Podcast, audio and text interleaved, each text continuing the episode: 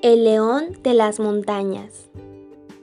Había una vez, en un lejado poblado, cerca de las montañas, existía un león, el cual era reconocido por tener un buen porte, imponente. Su pelaje era suave como la seda. Tenía una gran habilidad para cazar a sus presas. Era el rey de aquel poblado. Todos los habitantes de este lugar en la que se podía encontrar una gran variedad de especies, como pájaros, cebras, monos, koalas, canguros, entre otros, admiraban y respetaban al león. El león, por ser muy capaz de realizar diversas actividades, intimidaba a todos con su presencia.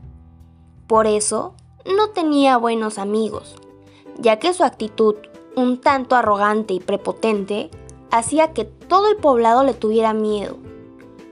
Por ese motivo, él vivía a lo lejos en las montañas, entre árboles y soledad. Cada año, el poblado realizaba una celebración por el inicio de la primavera, en donde realizaban diferentes actividades, como juegos, competencias, carreras, sembraban árboles y realizaban la cosecha de cada año para poder recolectar su alimento y cuando el invierno llegara, tener su alimento listo para sobrevivir hasta que el invierno pasara. Todos convivían y disfrutaban de aquella celebración, excepto el león. Él solo miraba desde las altas montañas, como todos bailaban, sonreían y festejaban. El león decía, ¡Ay! Estos ya están con su alboroto. Deberían callarse y cada quien irse a su casa. Se daba la vuelta y se metía a su cueva.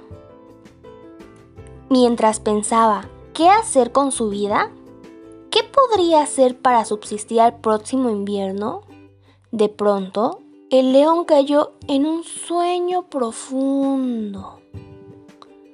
De pronto, empezó a soñar un mundo completamente diferente.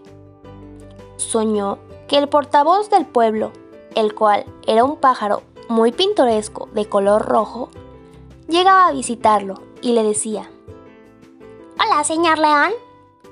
Como cada año, realizaremos la fiesta de bienvenida a la primavera, por lo que sería un honor que nos acompañara a dicho festejo.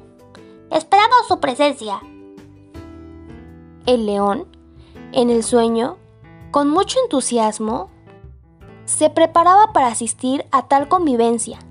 Limaba sus uñas, se daba el mejor baño y cepillaba con las mejores cerdas su pelaje.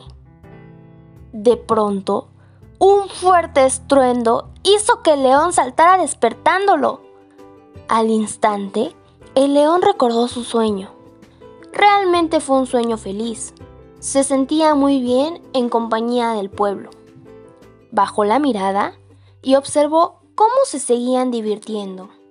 Y pensó, ¿por qué no me invitarán a sus celebraciones? ¿Acaso no les caeré bien? Cuando de pronto escuchó una pequeña voz. Es porque siempre te muestras de una manera arrogante. Decía una hormiguita mientras el león observaba al pueblo. ¡Ay, león! Tú solito te has puesto barreras. Cada vez que te ven, los quieres intimidar. No les hablas, no te muestras atento con ellos.